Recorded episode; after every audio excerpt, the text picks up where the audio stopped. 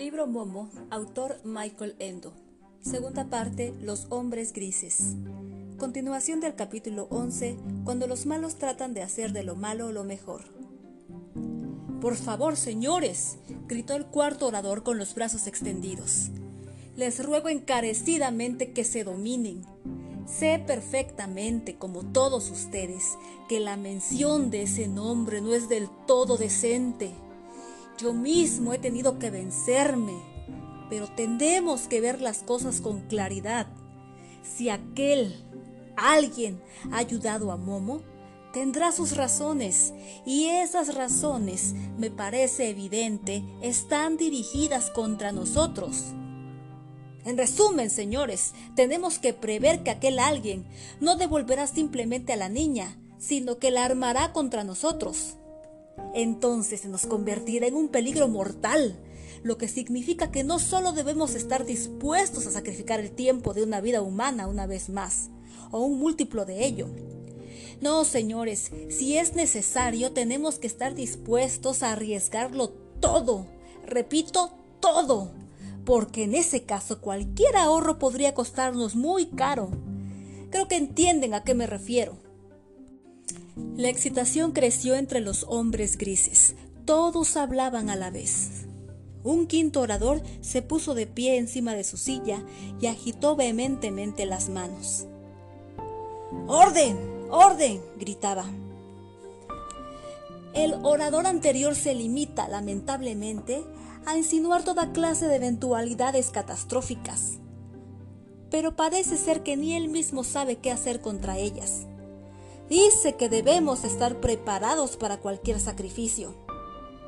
Está bien, debemos estar decididos a todo. Está bien, no debemos ser demasiado tacaños con nuestras reservas. Está bien, pero todo eso no son más que palabras vacías. Que nos diga qué podemos hacer. Nadie de entre nosotros sabe cómo armará a alguien a la niña Momo. Nos enfrentamos a un peligro totalmente desconocido ese es el problema que hay que resolver. El ruido imperante en la sala creció hasta ser tumultuoso. Todos chillaban a la vez. Algunos daban puñetazos en la mesa.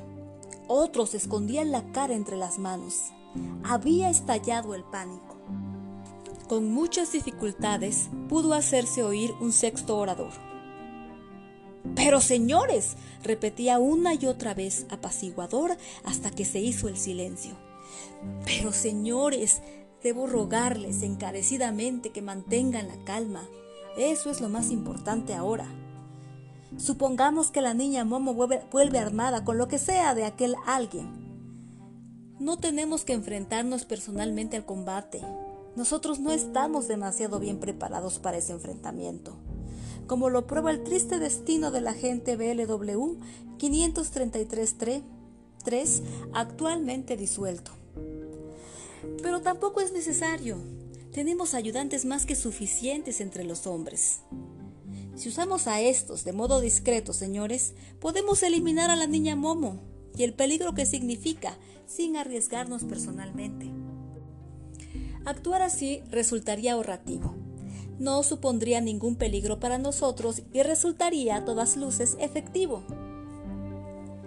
Los miembros del Consejo de Administración dieron un suspiro de alivio. Esta propuesta les parecía clara. Posiblemente hubiera sido aceptada de inmediato si en el extremo superior de la mesa no hubiera tomado la palabra un séptimo orador. Señores, comenzó, Estamos pensando todo el rato en cómo librarnos de la niña Momo. Confesémoslo, el miedo nos impulsa a ello. Pero el miedo es mal consejero, porque creo que nos estamos dejando escapar una gran oportunidad. ¿No hay un refrán que dice que al que no se puede vencer conviene hacerlo amigo? ¿Por qué no intentamos poner a la niña Momo de nuestro bando? Oíd, oíd, gritaron algunas voces. Explíquese mejor. Es evidente, prosiguió el orador, que esa niña ha encontrado, efectivamente, el camino que conduce hacia alguien, el mismo camino que nosotros hemos buscado en vano desde el principio.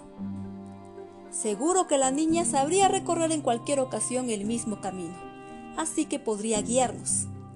Entonces, nosotros podríamos discutir con alguien. Estoy seguro de que pronto nos arreglaríamos con él.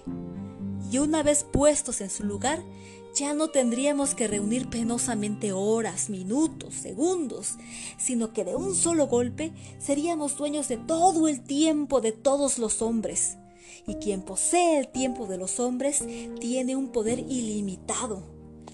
Para eso podría ayudarnos la niña Momo, a quien todos ustedes quieren eliminar. Por la sala se había extendido un silencio total. Pero usted sabe, gritó uno, que no se le puede mentir a la niña Momo.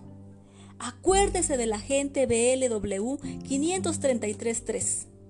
A cualquiera de nosotros le ocurriría lo mismo. ¿Quién ha hablado de mentir? contestó el orador. Claro que a ella le explicaríamos abiertamente nuestro plan. Pero ella nunca nos ayudaría, gritó otro gesticulando. Es totalmente impensable. Yo no estaría tan seguro, se mezcló en el debate un noveno orador. Solo que tendríamos que ofrecerle algo que le resultara valioso. Pienso, por ejemplo, en prometerle tanto tiempo como quiera. Promesa que, interrumpió otro, naturalmente no cumpliríamos. Naturalmente que sí, replicó el noveno orador, sonriendo glacialmente. Porque si no somos honrados con ella, ella lo oiría. No, no, gritó el presidente golpeando la mesa. No puedo permitirlo. Si efectivamente le damos tanto tiempo como quiera, nos costaría una fortuna. No lo creo, le apaciguó el orador. ¿Cuánto tiempo puede gastar un niño? Es cierto que sería una pequeña pérdida constante, pero piense en lo que obtendríamos a cambio. El tiempo de todos los hombres. La pequeña parte que Momo gastaría de él tendríamos que anotarla en concepto de dietas en la cuenta de gastos. Piensen en las enormes ventajas, señores. El orador se sentó y todos pensaron en las ventajas. No obstante, dijo finalmente el sexto orador, no funciona. ¿Por qué? Por la sencilla razón de que la niña, desgraciadamente, ya tiene tanto tiempo como quiere. Es inútil tratar de sobornarla con algo que tiene ya en abundancia.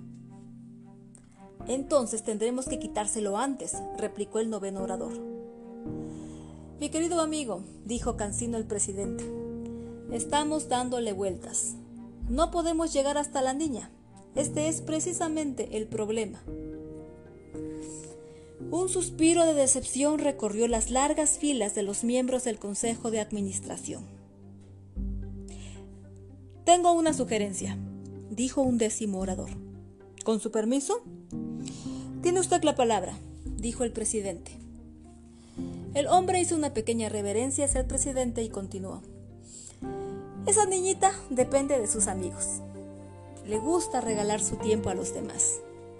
Pero pensemos por un momento, ¿qué ocurriría si ya no hubiese nadie con quien pudiera compartir su tiempo? Como la niña no apoyará voluntariamente nuestros planes, tomaremos a sus amigos como rehenes. Sacó una carpeta de su cartera y la abrió. Se trata, sobre todo, de un tal Beppo Barrendero y un Gigi Cicerone. Y además hay una lista algo más larga de niños que la visitan con regularidad. Como ven, señores, nada demasiado importante. Nos limitaremos a apartar de ella a todas esas personas, de modo que ya no pueda encontrarlas. Entonces, la niña Momo estará completamente sola. ¿De qué le servirá entonces el tiempo? Será una carga, incluso una maldición. A la corta o a la larga ya no lo soportará.